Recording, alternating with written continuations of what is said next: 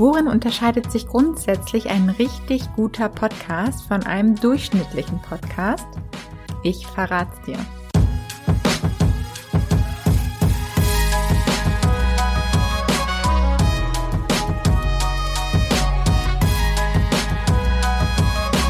Podcast Marketing Club.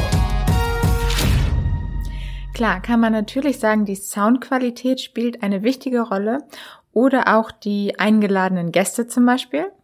Aber im Kern ist das, was ein Podcast wirklich, wirklich erfolgreich werden lässt, der Host. Also der Gastgeber oder die Gastgeberin eigentlich.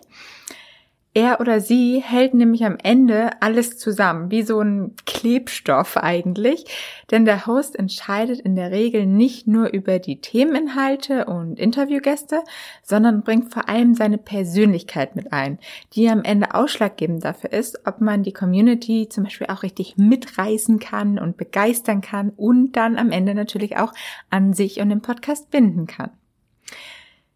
Wir Menschen folgen nun mal Menschen und kein Marken. Was bezogen auf den Podcast heißt, wir folgen Podcastern und keinen Podcasts.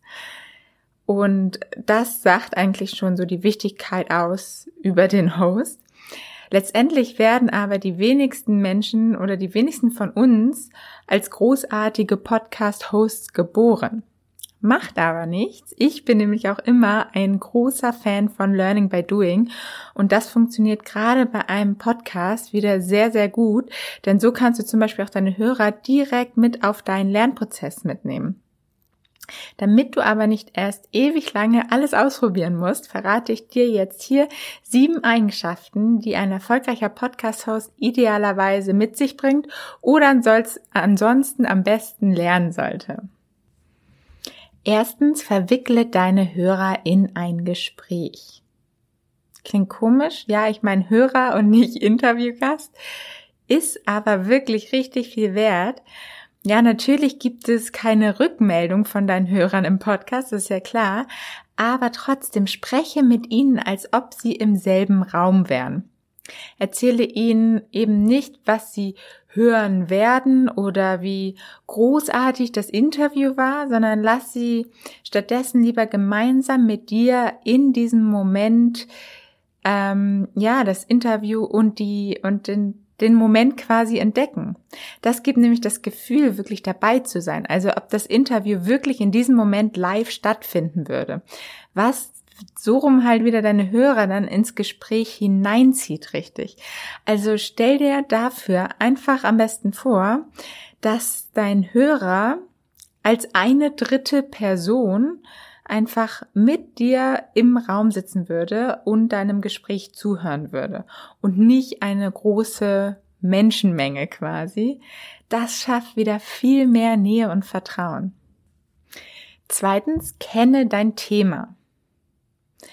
Wenn du in einem Interview den roten Faden verlierst, kann das für deine Hörer manchmal echt richtig anstrengend werden, wenn du dann irgendwie nur noch hin und her springst.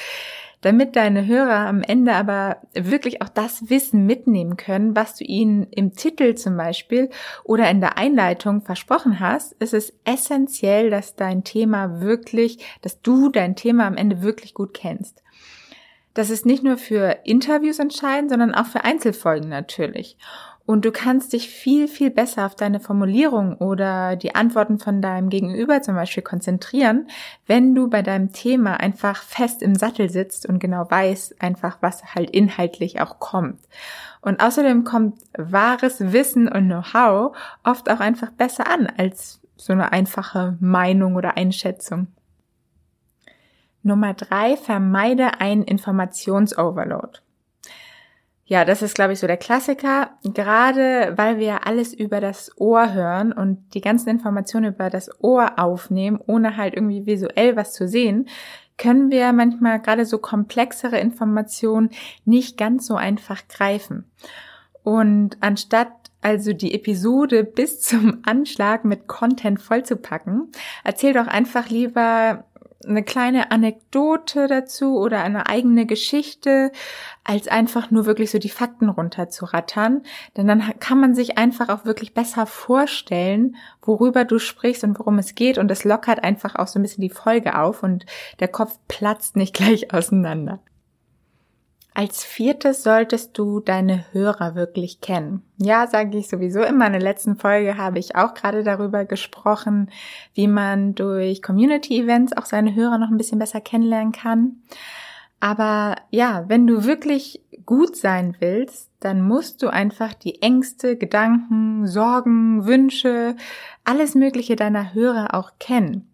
Und noch viel wichtiger, hab genau die Sicht deiner Hörer quasi während des Interviews oder auch während der Einzelfolge, die du aufnimmst, immer im Hinterkopf. Also, dass du quasi aus der aus der Brille deiner Hörer und Hörerinnen äh, hörst, also eher aus den Kopfhörern, aus den Ohren und überlegst in dem Moment, welche Frage würden sie jetzt stellen? Was würden sie jetzt dabei äh, denken, was würde Sie vielleicht bei diesem Thema am meisten interessieren, wenn dein Interviewgast vielleicht auch was anschlägt, womit du jetzt gar nicht gerechnet hast.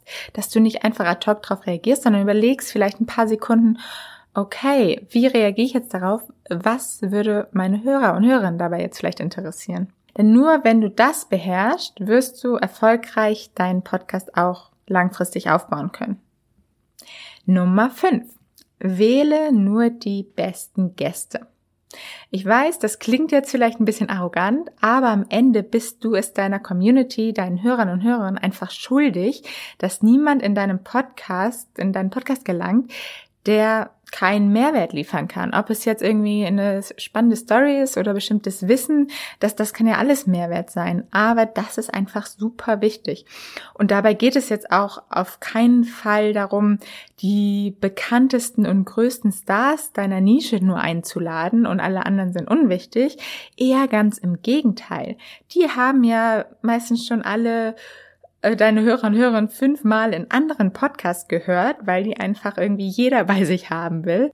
Oder zumindest wenn du mal eine wirkliche Bekanntheit in deinem Podcast hast, solltest du wirklich darauf achten, auch Infos rauszubekommen, die sie so noch nirgends erzählt haben. Also dass es halt nicht irgendwie so der Standard-Content ist, sage ich mal, den sie sich dann vielleicht so ein bisschen eingeprägt haben, den sie in jedem Podcast so ein bisschen runterrattern. Dann solltest du wirklich schauen, mit welchen Fragen, wie kannst du vielleicht auch irgendwie nochmal an Geschichten kommen von diesen Personen, die jetzt wirklich nur individuell in deinem Podcast so erzählt worden sind. Und wer diese Auswahl wirklich gut beherrscht, ist zum Beispiel Alina Ludwig in ihrem Influence-Podcast. Also hört da unbedingt gerne mal rein. Ähm, sie hat wirklich immer sehr spannende Gäste, teilweise auch wirklich einfach Unbekannte, manchmal auch wieder Bekannte. Aber sie kriegt es wirklich hin, da eine super spannende Auswahl an, an Gästen in ihrem Podcast immer zu haben. Als sechstes erstelle Killer-Episodentitel. Der Episodentitel soll am Ende nicht nur neugierig machen und die Clickbait steigern sozusagen, sondern natürlich auch Erwartungsmanagement machen. Also, was da super hilft, wenn du dir direkt am Ende deiner Episode oder des Interviews einfach mal ganz kurz die Zeit nimmst, wenn alles wirklich noch so frisch im Kopf ist und wirklich überlegst, was die Key Message der Folge ist ist es wirklich noch die zum Beispiel, die du angestrebt hast? Denn manchmal ist es ja wirklich so, dass sich die so im Laufe der Folge doch verändert, ob es auch im Interview ist ähm, oder eine Einzelfolge, was ja nicht immer zwingend schlecht ist. Nur das muss dir halt wirklich bewusst sein, das musst du merken und man muss halt wirklich er Erwartungsmanagement machen und im Titel dann natürlich irgendwie sehr catchy formuliert diese Key Message wiederfinden.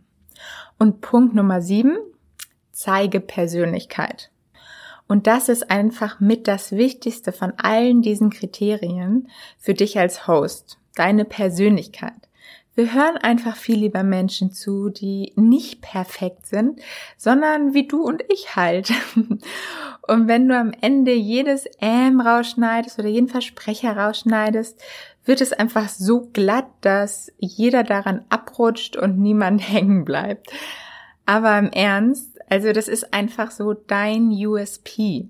Niemand kann es erzählen wie du Und genau deshalb hören dir ja auch deine Hörer und Hörerinnen zu. Merkt dir das? Schreib dir das hinter die Ohren. Ja, das waren sie, die sieben Kriterien für einen Superhost. Ich möchte jetzt, dass du erstmal hinter die Punkte einen Haken setzt, die du eh schon machst. Bestimmt gibt es da schon das eine oder andere Kriterium. Und dann nimm dir mal eine einzige der sieben Punkte vor, die du halt noch nicht so beherzigst, die du dann in deiner nächsten Episode mal umsetzen wirst und explizit darauf achten wirst. Ich bin gespannt, wie es funktionieren wird. Vielen Dank, dass du mir heute dein Ohr geschenkt hast. Keep talking. Ciao, deine Paula.